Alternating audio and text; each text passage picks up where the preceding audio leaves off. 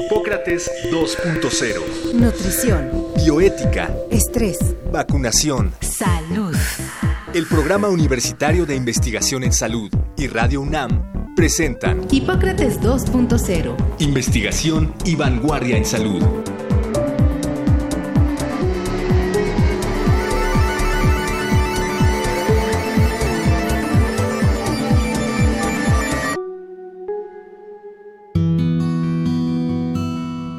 La salud mental se reconoce como un estado en el cual una persona encuentra equilibrio con respecto a lo que lo rodea, de tal manera que puede realizar actividades sociales y culturales con plenitud. De acuerdo con la Organización Mundial de la Salud, los trastornos mentales, neurológicos y por consumo de sustancias constituyen el 10% de la carga mundial de morbimortalidad, es decir, una de cada 10 personas enfermas tiene una afección de este tipo. Además, uno de cada cinco adolescentes tiene un trastorno mental.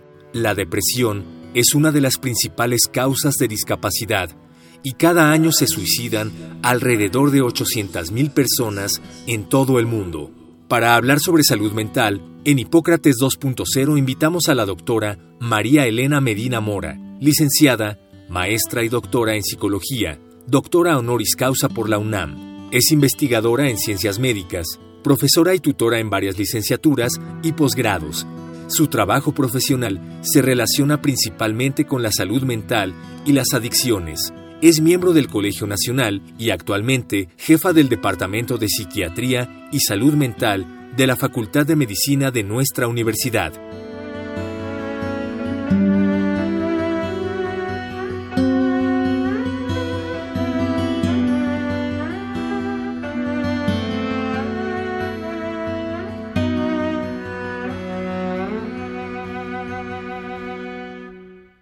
Hola, ¿qué tal? Bienvenidos a Hipócrates 2.0. Yo soy Mauricio Rodríguez, como cada semana les doy la más cordial bienvenida y ahora estamos eh, de manteles largos en este programa. Primero, pues porque vamos a hablar de un tema muy importante, salud mental, así en general. Y también pues porque invitamos a la doctora María Elena Medina Mora y aquí está. María Elena, bienvenida, muchísimas gracias por aceptar la invitación.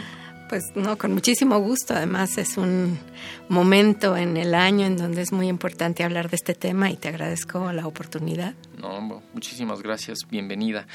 Queríamos hoy darle una, pues como, como poner algunos de los puntos más relevantes de la salud mental. Tú has estado en, en varias posiciones, en varias investigaciones, tienes muchísima información que nos gustaría que nos compartieras. ¿Por qué no empezamos pues casi que ajustando definiciones, ¿no? De, de qué es la salud mental, quién, quién tiene salud mental y quién no. si es que se vale. No, por supuesto que sí, porque desde, desde cómo la nombramos, ¿no? Cuando hablamos de salud mental no hablamos de salud, hablamos de enfermedad.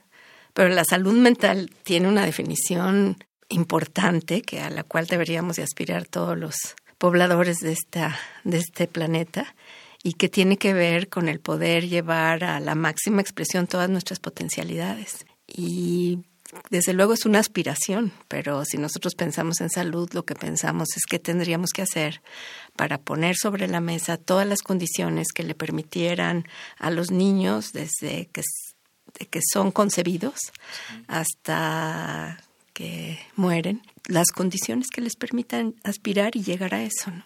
Normalmente entonces no hablamos de esa salud positiva, sino hablamos de la enfermedad. Claro, de las alteraciones. Y entonces, claro, las alteraciones le pasan a una parte pequeña, no es la mayoría, es la minoría de la población, pero hay muchos, hay mucho miedo, hay mucho temor, hay situaciones que ocasionan malestar, que se suman y que también hay una salud positiva y esa no la enseñamos. Entonces, pues es muy atinado el que quieras hacer ese, ese enfoque. Exactamente. sí, pensamos en, en, que además la salud mental es algo dinámico, ¿no? Una persona, eh, ya no digamos en el transcurso de un día, pero en el transcurso de varios días, de un año, de un mes, de su vida misma, pues va y viene con diferentes niveles de salud mental.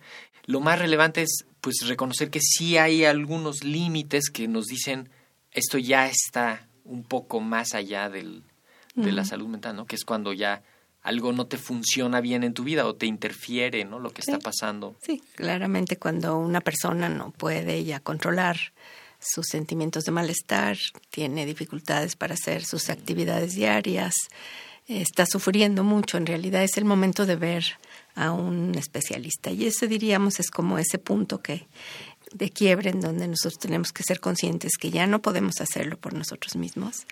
Y por otra parte, porque la gente siempre nos dice, échale ganas. Y no es cosa de echarle ganas, es cosa de sentirse bien para poderle echar ganas. Entonces, cuando uno no puede echarle ganas, cuando uno lo único que quiere es estar encerrado y lo único que y no puede tomar decisiones, pues es el momento de decir, solo no puedo, tengo que ir a buscar ayuda como se llena de mucho estigma y a las personas les da mucho miedo la enfermedad mental porque está muy mal concebida. No buscan ayuda. Y yo digo, bueno, entre todas las habilidades que enseñamos a los niños, nunca les enseñamos cómo pedir ayuda. Y esa falta de habilidad nos sigue toda la vida, ¿no? En dónde buscar ayuda, con quién, por qué. Y pues es una enfermedad como cualquier otra, ¿no? O sea, la depresión, que es la enfermedad más frecuente, pues tiene diferentes manifestaciones de, de gravedad, pero pues coincide con esa situación de, no, de desesperanza, de no ver el futuro con posibilidades y si acompaña de ansiedad, pues con este malestar tan de nerviosismo continuo que no se puede controlar. Eh, esa enfermedad que es la más frecuente, pues tiene mecanismos que le permiten un tratamiento muy efectivo. Hay psicoterapia, no todo el mundo requiere medicamento. Si es una situación leve o está empezando, pues una buena actividad, cuidar el sueño, la cambios alimentación. de hábito, cambios de estilo de vida. Pues nos van cambiando, ¿no? Y entonces, de acuerdo con la gravedad, pues ya podemos ir a pensar en ir a tratamiento. Y la mayor parte de las personas reaccionan al tratamiento disponible de una manera fácil y otras requieren un tratamiento más, más amplio. Y... Pero también eh, es importante destacar que hay tratamientos. Así es. Las universidades están formando gente para dar tratamiento, hay instituciones para dar tratamiento, hay muchas alternativas, ¿no? No es una cosa que uno dijera, híjole, ¿qué hago? ¿no? Incluso eh, en algunas cosas generales, la medicina general enseña cosas de, de salud mental. Claro. No sé si la odontología y la enfermería y el trabajo social también tienen componentes de eso, porque todos los que atendamos a una persona en algo en algún servicio tenemos ahí algo que claro. algo que hacer. Y los médicos generales tienen una labor importantísima porque ellos son los que pueden hacer la primera detección tratarla antes de que se convierta en grave antes de que la persona tenga muchas pérdidas. Eh, un adolescente que se deprime pues es muy probable que tenga problemas en la escuela y si no puede seguir adelante porque la enfermedad no es tratada, tiene una consecuencia para toda su vida. Y eso es totalmente prevenible. Entonces, creo que todas las profesiones tienen que estar involucradas. Y este concepto de que si uno tiene enfermedades va a estar grave toda la vida es algo que ha hecho mucho daño, porque aún los enfermos más graves tienen periodos en donde tienen sus capacidades más o menos controladas y periodos en los que están descompensados. Y son muy poquitos los que están descompensados permanentemente, pero las películas y los periódicos como tienden, tienden a hablar de que eso es la realidad, eso afecta a las enfermedades graves al 1% de la población. Es como cuando alguien dice que, el, que en un hospital, ¿no? No, se murió un paciente. Bueno, pues sí se murió un paciente porque es un hospital y ahí es más probable que se muera alguien. claro. que en un supermercado o que en otro lado. Pero por cada paciente que se murió ahí, bueno, pues salieron, qué sé yo, ¿no? Cientos, si no es que miles. Y, y es esto, ¿no? A veces cuando hablamos de salud mental, estamos más pensando en el, en el enfermo, en la discapacidad y en algún problema y no en que la salud mental pues es, es también arte, gozo, productividad, creatividad, amor. Y que ahorita sabemos suficiente o mucho más en lo que se sabía antes del cerebro, porque digamos lo que tienen en común las enfermedades mentales, pues es alteraciones en ese órgano que se llama cerebro. Un órgano que no pudimos ver hasta muy recientemente, porque a diferencia de cualquier otro órgano que se abre y se ve sin sin que la persona fallezca, el cerebro no se podía abrir para ver cómo funcionaba sin afectar a la persona. Entonces tuvimos que esperar a que la tecnología nos diera instrumentos que pudiéramos ver entonces el cerebro en funcionamiento sin necesidad de afectar a la persona. Entonces sí fue más reciente, que eso es también algo que ayuda a que no se entienda, Pero como tú dices, todas las enfermedades están asociadas con, digamos, la, el cáncer tiene una mayor probabilidad de tener depresión, la diabetes, los trastornos cardiovasculares, el VIH, es decir, todas las enfermedades tienen una asociación con una enfermedad, es más la regla que la excepción. Entonces, sí. necesitamos que todas las profesiones médicas, pero también psicología, trabajo social, enfermería, eh, hay muchos recursos en la comunidad que pueden realmente aprovecharse. Hay unos modelos hermosos en escenarios de pocos recursos, donde no hay especialistas, que son las abuelas que son empáticas las que se encargan de ver quién necesita ayuda y cómo acompañarlo como a una navegación para que naveguen por el sistema y encuentren ayuda. Entonces me parece que sí tenemos muchísimas oportunidades. O una persona que tenga problemas en los dientes porque está muy ansiosa. Y aprieta las muelas. Aprieta las muelas en la noche, nadie le ha dicho que se ponga una guarda, este, ¿no? Rechina, está, y, y entonces ya los trae mal y entonces está en el dentista y por eso varias veces, ¿no? O sea, ese es parte del, del universo del, de la salud mental, ¿no? esto que dices, fíjate, nos lleva a esa gran reflexión, ¿no? O sea, claro, el primer paso es que la gente entienda que tiene el mismo nivel de recuperación que una diabetes, las adicciones y las enfermedades mentales, que hay que ayudar a la gente a que sepa pedir ayuda. Digamos, ese es un punto y de que no haya esa desesperanza, eso me parece, me parece importante. Y como tú dices, cada vez tenemos más opciones de, de ayuda. Pero la otra gran reflexión con todo esto que dices de todos los recursos que hay en la comunidad es en lo individual, ¿no? Lo que hemos podido hacer, los que tenemos como vocación este, esta rama de la medicina, es pues, salvar muchas, muchas, muchas vidas. Es hacer que mucha gente tenga menos sufrimiento, es realmente hacer la vida de muchas personas diferente. Sin embargo, lo que no hemos sido capaces de hacer es pasar eso a que la población en total se vea beneficiada de este conocimiento, ¿no? No hemos podido dar el paso porque seguimos teniendo una brecha inmensa de atención, porque no tiene la misma paridad de lo que se le da para el cáncer a lo que se da para la enfermedad mental. Eh, no hay prioridad en su atención, a pesar de que está ligada a todas las enfermedades y que cuando coinciden la gente está mucho más discapacitada que si no coincidiera. ¿Qué es lo que pasa? ¿Por qué no somos capaces entonces de tener este enfoque global? De entender cuáles son todos los recursos de la, de la, de la población y realmente dar este paso, hacerlo un problema de salud pública, pero con intervenciones adecuadas para la salud. Sí, que, que hay, hay una ahí como hasta una contradicción, ¿no? Porque reconocemos que nada más la depresión y la ansiedad representan una carga de enfermedad increíble. Pero las aseguradoras, por ejemplo, no cubren enfermedades mentales. Las aseguradoras en México se han salido con la suya. y yo pienso que es este antiético, que es una conducta totalmente antiética, porque gastan mucho más, es decir, este, los grandes economistas ahora han estado evaluando eso que tú dices, cuánto perdemos, cuánto nos cuesta no atender la salud mental. Más o menos se asume que es alrededor del 4% del Producto Interno Bruto que se pierde. Es decir, que por cada peso invertido en atender la salud mental, tienes un ahorro eh, grandísimo. Entonces, las aseguradoras gastan más si una persona con diabetes que tiene depresión no le pagan los medicamentos para la depresión. Y entonces resulta que tiene menos adherencia a tratamiento, usa mucho más, servicios, eh, tiene, va, llega a los niveles de atención más sofisticados cuando podría haberlo no hecho. Entonces sí me parece que ahí hay una ceguera y que, que están viendo como el dinero inmediato, o sea, cuánto cuesta inmediatamente, o sea, y digamos, si una persona tiene un trastorno cardiovascular, el primer día que esté en el hospital puede deber 80 mil pesos, ¿verdad? Perdón, ahí nada más apunto, apunto. Eso medio que lo reproducen las instituciones, ¿no? Porque pienso, por ejemplo, en el IMSS, la proporción de la infraestructura para salud mental dentro del mismo IMSS, ¿no? Que ya sabe que una persona con ansiedad, con depresión, funciona menos, este, cuesta más, hace que la empresa en la que trabaja, aunque sea un hogar, opere con problemas. O sea, todo esto se suma y lo van reproduciendo. O sea, no, no, no se le da el peso a la atención ya directa, activa, ¿no? De la, de la salud mental. Exacto. Y entonces lo que ocurre es que digamos, el costo es que no les gusta atender es porque son muchas veces las personas necesitan medicamentos durante muchos años. Sí.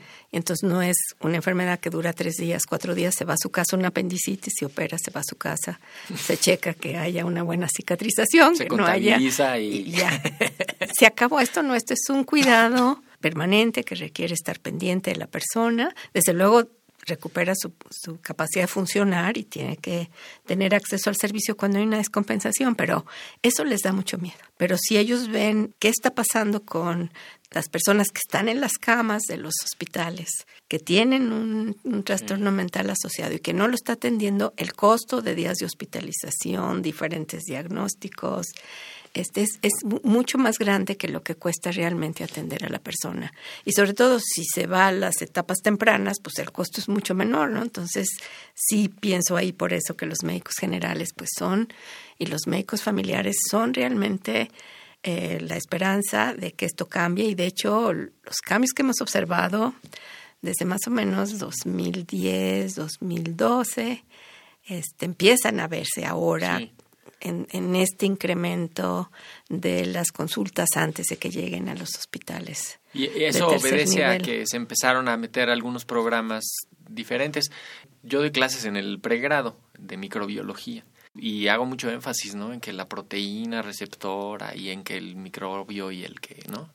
Este, y de pronto a veces les pienso así como, pues sí, hay que decirles también, oigan, la carga de enfermedad en las enfermedades mentales es absolutamente grande, entonces también apréndanse eso, ¿no? O sea, a, Además- los, a los alumnos de hacerles énfasis en que, Claro. que tienen que aprender eso y ponerlo en práctica, porque pareciera que le damos mucha prioridad a la parte técnica y de fármacos y de tal, ¿no? O sea, diabetes, presión alta, este. ¿no? Y a veces es una intervención oportuna, encauzar a un paciente, eh, ayudarlo a que modifique algo de su estilo de vida, puede tener un impacto quizá más, más importante, ¿no? En, en estas enfermedades no tenemos marcadores biológicos. O sea, la investigación sobre los marcadores biológicos Sí. está ahorita muy avanzada y tenemos unas grandísimas oportunidades enfrente de cosas que ya están descubiertas y que ya están patentadas en México, por ejemplo. Yo creo que ahí tenemos esa grandísima oportunidad, pero es muy diferente a que una gotita de azúcar, cuánta, cuál es En tu nivel de azúcar y entonces tal medicina, ¿no? Un ultrasonido, este. Pero digamos, la parte fascinante de la atención en la salud mental es que tiene que ver mucho con esta relación médico-paciente, ¿no? En donde este consejo, en donde este interrogatorio para poder hacer un diagnóstico, esta confianza que se establece de esa relación, esa grandísima confianza que tiene la población en sus médicos, pues ese es, es el mecanismo para hacer el cambio, ¿no? Y cuando hemos capacitado a médicos generales, siempre me dicen, es que volví a ser humano, me gustó muchísimo su curso. Y sí creo que entender eso es parte de hacer un cambio. A veces contabilizar es el impacto de eso es más difícil, pero puede ser más. Bueno, pero sí lo puedes contabilizar porque si tú ves la discapacidad, o sea, cuántos días una persona, por ejemplo, que está deprimida, fue a trabajar y no hizo nada, que le llaman ahora presencialismo y que es el costo más grande que se estima de la falta de productividad que tiene una persona que está deprimida, como el seguro no se lo incorpora, entonces no va, como es hombre y cree que la depresión es cosa de mujeres, tampoco lo dice. Entonces eso hace que no produzca, que no haya un, un cambio, que no haya eh, un crecimiento. Y si lo tienes, tienes a 5% de tu población con una situación de depresión mayor, pues imagínate, pero vas a tener muchas más que no tienen una depresión mayor, pero que tampoco están al 100%. Entonces tú sí puedes ver la discapacidad, puedes ver la interferencia en las actividades diarias, puedes ver, sí hay muchos indicadores, pero claro, este, se dice que no son indicadores duros. Ahora el Foro Económico Mundial ha hecho estimaciones importantísimas de lo que significa que no se atienda la salud mental y la pérdida de la productividad en el mundo, que es más que el Producto Interno Bruto de todo el sureste de Asia, de América Qué Latina. terror, o sea, ¿verdad? realmente es un- una situación que, pues, que tenemos que aprender a decir, trabajemos con lo que tenemos. Y ¿no? eso, y eso también parte de que a veces no había información. Creo que en los últimos años un grupo muy importante en el que tú has participado ha empujado la, la realización de las encuestas nacionales de salud mental, ¿no? Algo así, como tener una información de la población, de las condiciones, no nada más en, grupos focales, no nada más en, en consulta externa, que es cuando ya está, ¿no? Sino más bien en cómo está la población. Esas encuestas de salud mental, ¿en qué van? ¿Para dónde van? Bueno, yo sí, yo sí creo que sí es un parteaguas de que se empezó a conocer más información a nivel poblacional y no estar nada más conociendo las personas que están en el tercer nivel, porque en realidad en primer nivel tampoco se identificaban, ¿no?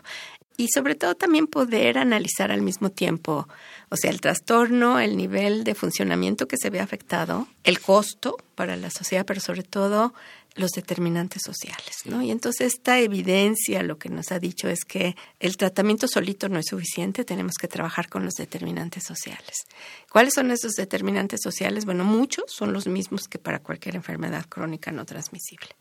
Entonces podría hacer junto todo ese programa, pero... son detección temprana, prevención, ¿no? Pero digamos, violencia. Sí. La violencia es el principal determinante de adicciones, de enfermedad mental, de suicidio y de réplica de conductas problemáticas.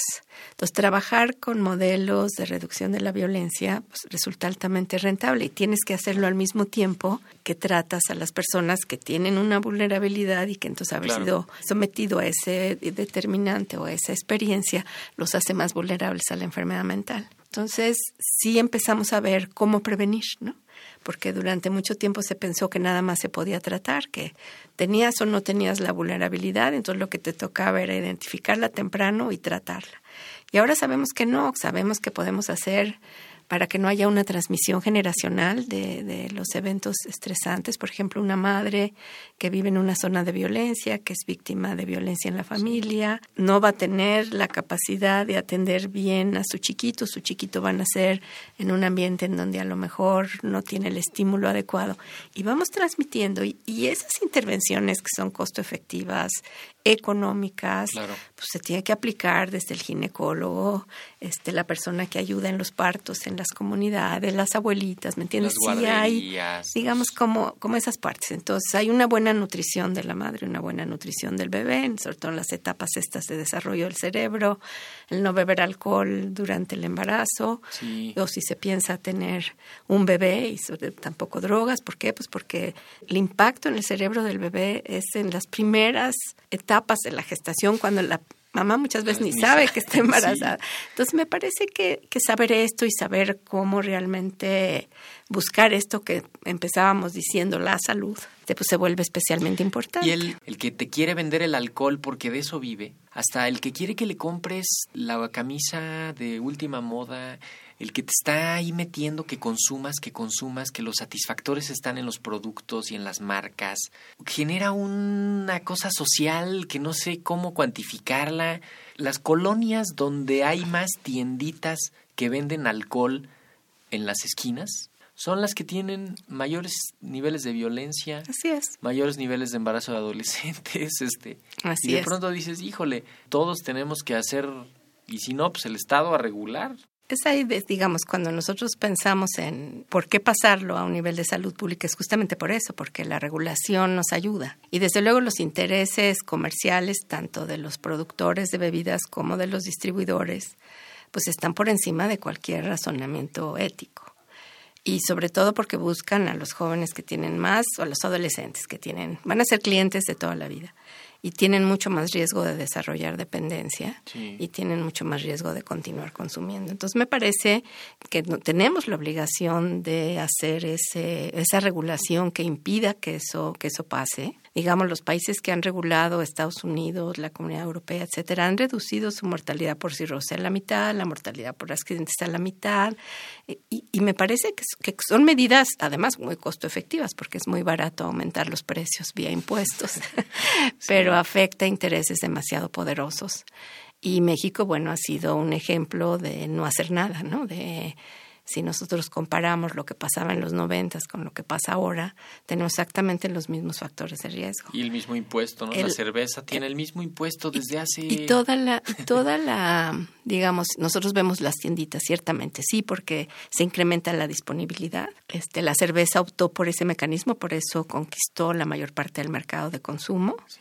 pero ahora las otras bebidas están haciendo lo mismo que cerveza, que es producir una presentación al alcance de cualquier bolsillo, ¿no? Una coronita, hasta bueno, no debería decir marcas, perdón, una bebida chiquita a una a una cerveza grandota. Sí. Me parece que ahí pues sí tendríamos que tener una conciencia mayor. Pero a ver, una pregunta así rápidamente. ¿Las adicciones son una enfermedad mental o no? Los trastornos por uso de sustancias, que es cuando ya hay una enfermedad, sí es una sí. enfermedad del cerebro, está muy bien estudiado y definido qué áreas, qué funciones, qué circuitos del cerebro se ven afectados. Sí. Y por eso se considera una enfermedad mental. Sí. Tenemos muchos problemas asociados con el abuso, porque un joven que bebe en exceso y maneja Sí. y no sabe manejar ni el alcohol ni el coche puede ser que tenga un accidente, que tenga una consecuencia grave en su salud o muera de eso, que es una causa principal de Sí, muerte. que daña a otros. o daña a otros, o sea, pero digamos la enfermedad es la última parte. Lo mismo Sí. en las en las drogas y lo que nosotros queremos es que la gente no llegue a ese nivel. Y que en términos generales, el mensaje para cerrar podría ser que cada quien tiene que ir aprendiendo a identificar en qué es fuerte y en qué es débil sin miedo y pues ahora sí que no irse por donde no pueda, ¿no? Claro, y sí los tenemos que ayudar porque sí la dependencia a sustancias es una enfermedad de negación, ¿no? Lo niega la persona, lo niega la familia, lo niega el gobierno Todo al no el mundo. atender, ¿no? Entonces, digamos, hay ahí esa parte, pero si nosotros somos capaces de identificarlo tempranamente y tratarlo, pues en realidad la mayor parte de la gente puede controlar. Claro, ahí hay una vulnerabilidad genética que desafortunadamente hay personas que tienen y bueno, ellos necesitamos hacer Y- más por ellos, ¿no? Pero Y, y promover el, el- el gozo por la vida, ¿no? La- la- el sentido estético, disfrutar, hacer las cosas, compartir. Claro. A veces también eso nadie, nadie lo está, nadie lo está promoviendo. Eh, Hay una cultura de la enfermedad, hay una cultura de, pues, como de la mala onda más a veces, ¿no? Que gana. Y pues el camino está por el otro lado. Pues sí, terminamos con esto, con lo que tú empezabas, ¿no? Que es salud mental. Pues justamente eso, ¿no? Sí. El poder disfrutar de las cosas y no necesitar cosas externas o ajenas o artificiales, como el consumismo, como el uso de sustancias, como los riesgos para, para vivir una vida feliz, ¿no? Sino realmente todo aquello que nuestro, nuestro ser humano nos permite y lo que la cultura y el ambiente también nos ponen a disposición. Pues María Elena Medina Mora, doctora honoris causa por la UNAM, muchísimas felicidades, además triple por eso, miembro del Colegio Nacional, jefa del Departamento de Psiquiatría y Salud Mental de la Facultad de Medicina. Muchísimas gracias por haber venido a Hipócrates 2.0 y te esperamos en el programa de ansiedad. Me parece muy bien, muchas gracias. Muchísimas gracias. Yo soy Mauricio Rodríguez, muchísimas gracias por habernos escuchado, los esperamos la próxima semana, quédense en sintonía de Radio UNAM. Agradecemos al doctor Samuel Ponce de León, coordinador del Programa Universitario de Investigación en Salud y coordinador académico de esta serie. El Programa Universitario de Investigación en Salud y Radio UNAM agradecen tu escucha. Te esperamos la siguiente semana para platicar sobre lo último en materia de salud e investigación. En Hipócrates 2.0. Investigación y vanguardia en salud. Se despiden de ti en la producción Patti Gamboa, Héctor Castañeda y Alejandra Gómez. Hipócrates 2.0. Radio UNAM. Experiencia Sonora.